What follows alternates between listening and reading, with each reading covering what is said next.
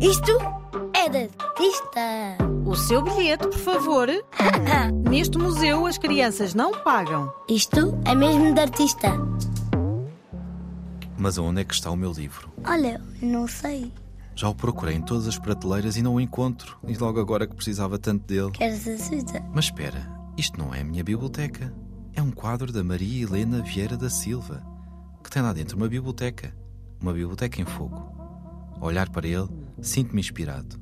É uma festa para os olhos. Mas não tem fogo. Ao longo da vida, Vieira da Silva pintou muitas bibliotecas. Era um dos seus temas preferidos. E também uma forma de recordar a casa dos avós maternos, em Lisboa, onde cresceu, e em particular a biblioteca do seu avô. Os avós são sempre queridos. Essa biblioteca era, nas suas palavras, um espaço mágico. Aí passava muito tempo. É fácil de perceber porquê. Por um lado, porque não foi logo para a escola. Primeiro aprendeu a ler e a escrever e a fazer as contas em casa. Que estrutura não foi a escola. E por outro, porque uma biblioteca é sempre um lugar de muitas descobertas. Abre-se um livro e inicia-se uma aventura. Rodeada de adultos, pois era filha única, os livros eram sua companhia.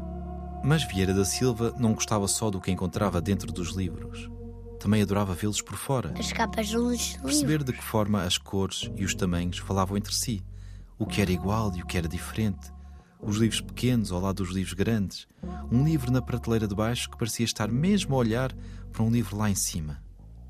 Imagina essa alegria e agitação dentro deste quadro. Ah, que giro. Maria Helena Vieira da Silva nasceu em Lisboa há pouco mais de 100 anos.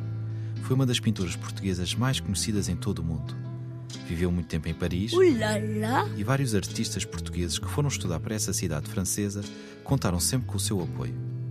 Como era muito importante e conhecida, conseguiu que outras pessoas olhassem para artistas nacionais.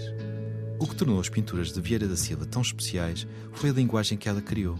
Os seus quadros são pintados com uma escrita só sua. Mas não tem letras. Não tem as letras que estudas na escola, mas um outro alfabeto, feito com linhas e pequenos retângulos ou quadrados. E muitas, muitas cores. Sem letras. A Biblioteca em Fogo foi pintada com essa linguagem, com retângulos que são livros e linhas que ligam o que está distante. Já se percebe por que razão falei no início de uma festa para olhar.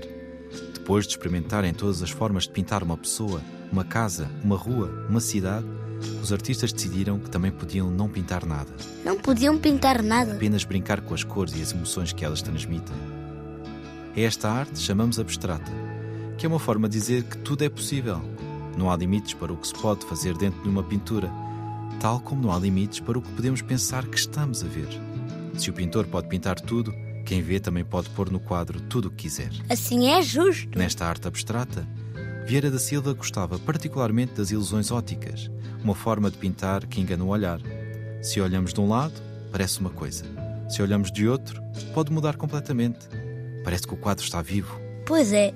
E não falta vida a esta biblioteca em fogo, que podemos ver em Portugal, no Museu da Fundação Carlos Gulbenkian, em Lisboa. Já ouvi falar. E podes ver mais quadros da Vieira da Silva na sua fundação, também em Lisboa. Este museu encerra dentro de instantes. A Vieira da Silva é mesmo de artista. De artista.